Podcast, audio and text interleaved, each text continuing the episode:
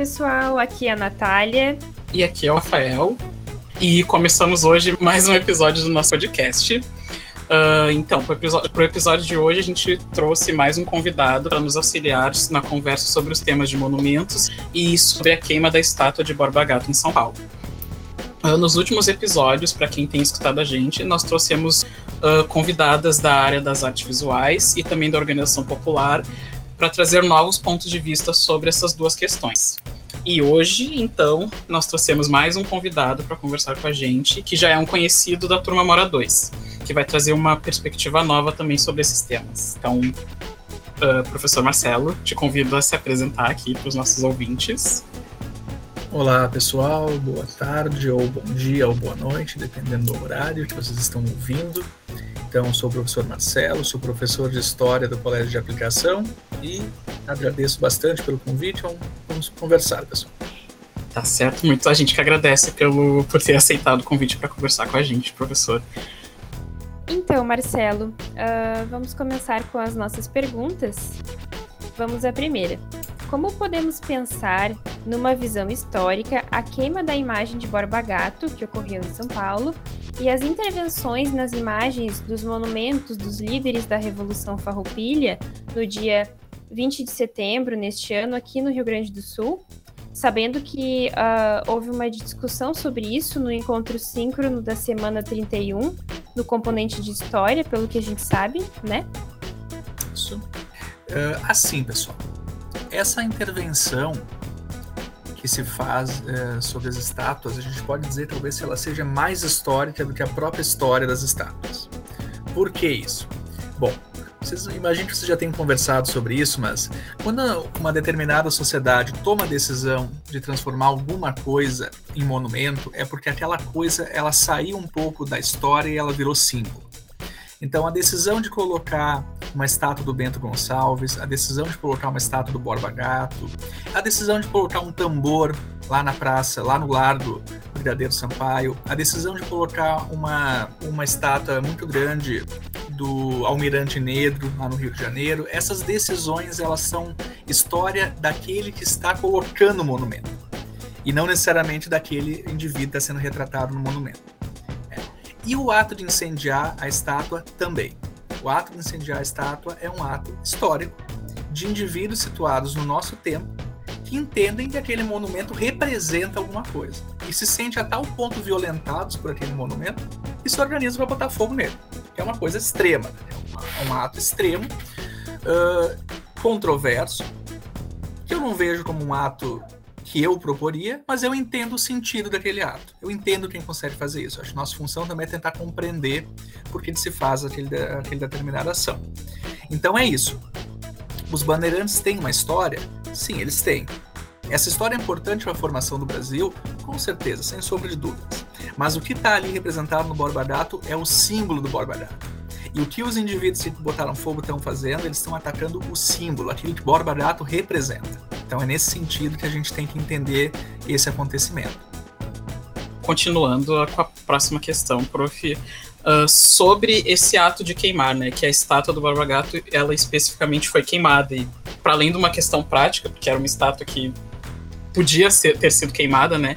Uh, alguns monumentos famosos que foram, que sofreram algum, que passaram por algum tipo de intervenção, eles foram derrubados ao invés de queimados. Sempre parece que existe uma escolha entre, entre derrubar, entre queimar ou outro tipo de intervenção.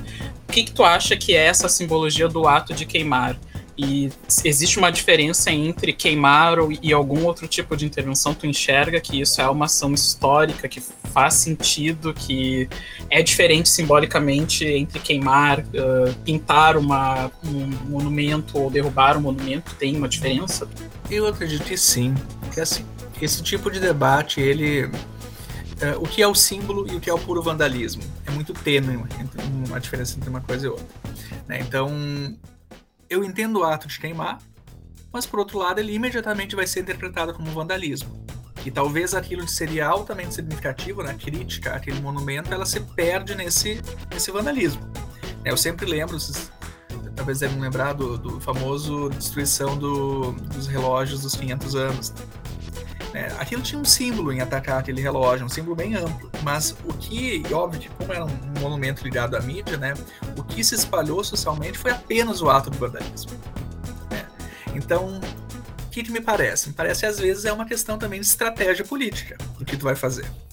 Né? Tu queimar o monumento evidenciou essa questão do, do vandalismo. Uh, por outro lado, evidenciou também o debate, porque bem ou mal, no outro dia, os jornais estavam ali, todos falaram sobre aquilo. Todos falaram sobre aquilo ao ponto que nós estamos aqui falando sobre isso. Certamente a gente nem estaria aqui fazendo, conversando sobre isso se não fosse o um incêndio. Né? Talvez eu, o Borba Gato para mim era uma coisa muito aleatória, lá um mundo daqueles nomes aleatórios, né? Do Raposo, do Uh, do, tem o, o, outro Borba, assim, uma série de bandeirantes que a gente só lembra vagamente dos, dos, nomes. Não, mas a gente se prestou a conhecer um pouco mais. Eu fui lá, fui ler um pouquinho mais sobre esse cara. O cara nem é dos mais terríveis, porque os bandeirantes eram pessoas terríveis, né? E ele nem é um dos mais, porque ele, por exemplo, ele não se envolveu diretamente uh, em missões de apresamento de, de indígenas, enquanto o sogro dele se envolveu. Então, ele nem é o pior dos indivíduos, mas ele representa e ele simboliza aquele movimento. E ele sim simboliza um movimento que foi uh, genocida, dentre outros termos possíveis de ser utilizados. Então, o que acontece? Eu acho assim, o símbolo, ele, uh, ele se efetivou, o símbolo funcionou, o símbolo de queimar, né? Mas ele também produz seus rebotes, né? Que em alguma dimensão ele leva o debate, mas ele também fecha o debate. No sentido que as pessoas vão olhar para esses indivíduos queimados e vão dizer, não, vocês são vândalos, não tem nem que conversar com vocês, não tem nem o que dialogar com vocês. Né? Uh, aí tu pede o que, que, eu, que, que eu, Marcelo, entenderia como um caminho bacana. Uh, eu acho, por exemplo, é muito mais significativo, ou pelo menos incomoda mais, mas por outro lado também uh, tira a ideia de vandalismo, o que se faz, o que se fez muito aqui no Rio Grande do Sul com a estátua do laçador. Vocês, volta e meia eles maquiam a estátua. Vocês já lembram disso. Volta e meia eles vão lá, colocam um batom, colocam maquiagem. Uhum. E aquilo ali é um protesto genial que pega toda aquela imagem do, do, do gaúcho macho e tu avacalha com essa imagem. Sem quebrar a estátua, sem vandalizar a estátua, mas produz um simbolismo gigantesco. Incomoda, incomoda pra caramba, né? As pessoas ficam muito incomodadas. Acompanhavam familiares dizendo: olha que absurdo que fizeram ali o laçador, não sei o quê. Por quê? Porque ataca, conseguiu atacar o símbolo sem o ônus do vandalismo. Né? Enfim, achei, achei um caminho possível. Uh, o que faz com que necessariamente uma estátua, uma, um monumento aconteça uma intervenção e não outra? Bom, aí tem, aí tem as, as questões históricas, né? Nesse momento, essa urgência se colocou, porque um grupo entendeu que aquilo ali uh, foi, foi que era complicado, né? Manter aquele símbolo. É claro também, não dá para deixar de entender, que nós também somos muito colonizados, né? A gente vem numa esteira aí de, de um movimento que aconteceu nos Estados Unidos, que aconteceu na Inglaterra. Então também a gente também é capturado por essas questões que acontecem em outros países, né? Normalmente países centrais. Então também não dá para esquecer assim, não é um movimento genuinamente autêntico do Brasil. Né? Isso aí vem de outros de outros contextos. Muito obrigada, então, professor Marcelo. E então, como a gente percebe, né, as intervenções no nosso país e no mundo todo, né, elas não são raras. E aí a gente até trouxe aqui como exemplo, a gente tinha pensado em trazer como exemplo uh, duas intervenções, né? Justamente essa do relógio dos 500 anos do Brasil, que o professor já comentou, é, e a do tamanduá, que é de um dos mascotes símbolo da Copa do Mundo aqui no Brasil, patrocinado pela Coca-Cola e que foi danificado em um ato no centro de Porto Alegre e tudo mais. Então a gente queria saber se uh, tu acredita que ações como essas é, geram né, algum tipo de impacto. Uh, sei que tu já comentou um pouco, mas se quiser falar mais sobre. Tranquilo. Eu acho assim, inegavelmente elas geram impacto. Né? Acho que tem aquela questão que Foucault sempre fala, né? Quando tu nega uma coisa, quando tu proíbe uma coisa, aí essa coisa se torna evidente. Então, quando tu fala dela, mesmo que seja para negá-la, tu torna ela visível. Então é isso. Daqui a pouco ninguém dava bola para um monumento específico, estava lá esquecido, abandonado. Tu vai lá, tu faz alguma intervenção nele e tu traz ele ao debate. Inclusive de formas talvez que a gente nem uh, dimensione. Então, vou te dar um exemplo. Uh, surgiu uma. Eu vi uma reportagem assim, dois dias depois do incêndio à estátua do Borba Gato. imediatamente o um empresário que não quis se identificar se colocou para uh, eh, reconstruir o monumento. Aí tu vamos tentar interpretar um pouquinho esse ato, né? Um indivíduo vai gastar, vai gastar um dinheirão para fazer isso, certamente vai custar caro, aquela estátua é, ela é monstruosa, ela é gigantesca, né? Mas o que leva uma pessoa a te pegar o seu dinheiro e colocar para restaurar aquele símbolo? É o símbolo. Tal qual aqueles indivíduos puseram fogo porque entendiam que isso simbolizaria alguma coisa, tu tem um indivíduo que vai lá e vai gastar o seu dinheiro porque ele entende que restaurar aquele símbolo bandeirante, essa, essa mitologia é importante para aquele grupo. E talvez potencialize essa mitologia naquele grupo. É, talvez aquele grupo pense mais ainda a partir daquele símbolo, por causa da intervenção. Então as intervenções, elas, às vezes, elas escapam um pouco do nosso, nosso alcance. Né? A gente torna visível aquilo, torna o tamanduá visível, torna o relógio dos 500 anos visível. O relógio dos 500 anos talvez seja o um exemplo de algo que fugiu um pouco do controle, porque jogou muito contra aqueles indivíduos. Eles foram perseguidos, eles foram, alguns foram presos. Uh, então, assim, eu acho que há sempre um. Tu torna visível, mas dependendo da forma como tu torna visível, isso pode ter um rebote em amplos sentidos. É, em amplos sentidos. Com certeza. Muito obrigada. Uh, então, acho que para encerrar a nossa última pergunta que a gente tinha aqui, uh, com relação a essas intervenções que, de certa forma, elas são feitas numa ilegalidade, talvez, pode ser dito uhum. assim, uh, tu acredita que existem formas de fazer contrapontos a esses símbolos, a esses monumentos, de forma legal? Tá. Eu acredito que sim, pessoal, eu acredito que é possível. Eu acho que sempre a gente tem que entender caso por caso, né? Vou te dizer por quê. Eu acho que se nós tivéssemos eu acho que isso já foi feito, por exemplo, já se tentou fazer, por exemplo, com, com o, simplesmente o, o nome da nossa principal avenida, tirada na cidade, Castelo Branco, que num governo mais progressista foi rebatizado para legalidade. E depois se usou uma manobra regimental da Câmara para voltar a Castelo Branco. Eu acho que dependendo do, do, do de como fosse a homenagem e para quem fosse a homenagem, por exemplo, a gente não pode se dar o luxo de homenagear alguém num alto grau de raci um racista assumido, num genocida retumbante, assim, acho que há, limites. Né? Ao mesmo tempo, eu entendo que o, o, ato de tu homenagear esses indivíduos em alguns contextos históricos é importante. E que me parece que, dependendo do caso, mais efetivo seria contrapor memória.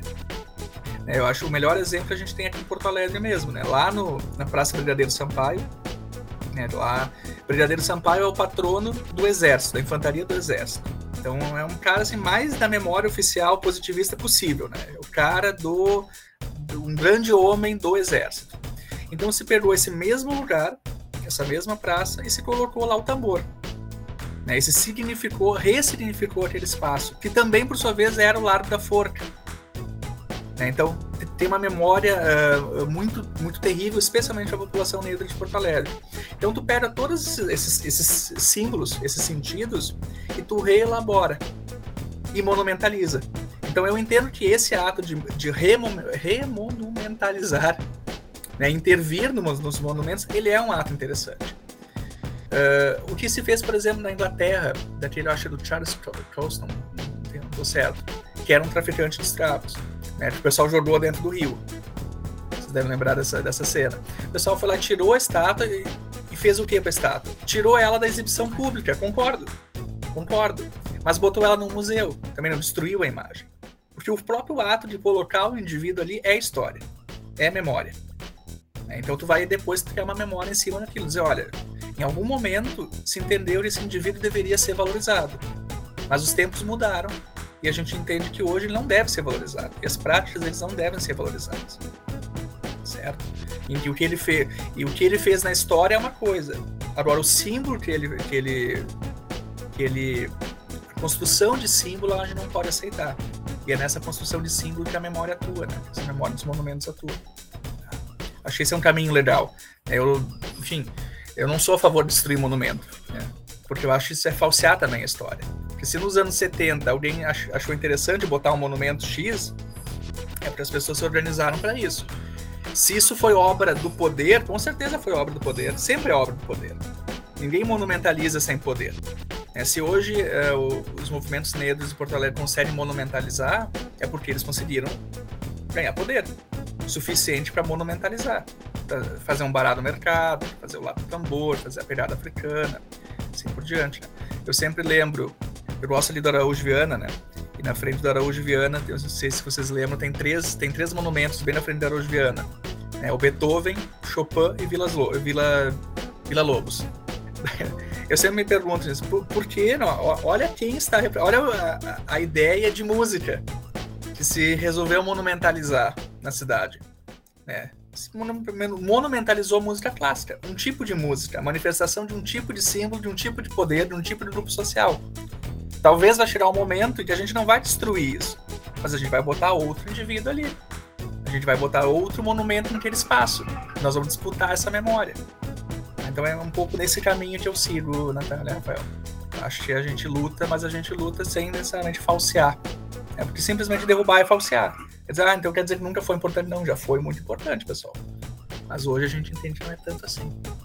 Foi muito esclarecedor, inclusive, isso, porque realmente pensar que não basta simplesmente derrubar ou queimar algum monumento que a gente acaba com o que aquilo ali representa. Então, novamente, muito obrigada, professor Marcelo, por ter uh, compartilhado tantas coisas importantes é, com nós e fazer a gente pensar né, sobre todos esses significados e que envolvem né, os monumentos e tudo mais. E realmente muito importante pensar que a gente não, não pode apagar né, a história, falsear a história, como o professor disse, né? A gente pode contrapor de várias maneiras, mas também não apagar, né, completamente. Então, a gente só queria deixar é, uma provocação aqui para a turma Mora 2, que está nos ouvindo agora, e para vocês pensarem é, sobre como vocês percebem isso tudo que a gente conversou, é, como vocês percebem os monumentos que vocês veem nas ruas, quais monumentos vocês é, conhecem, o que eles significam, o que será que eles querem dizer. E acho que era isso. Muito obrigada. Então, pessoal, nós encerramos aqui mais um episódio de podcast e a gente se vê na próxima, se ouve na próxima semana. Tchau. Tchau, pessoal. Tchau, pessoal. Se cuidem, não deixem de fazer as atividades, tá? Até quarta-feira.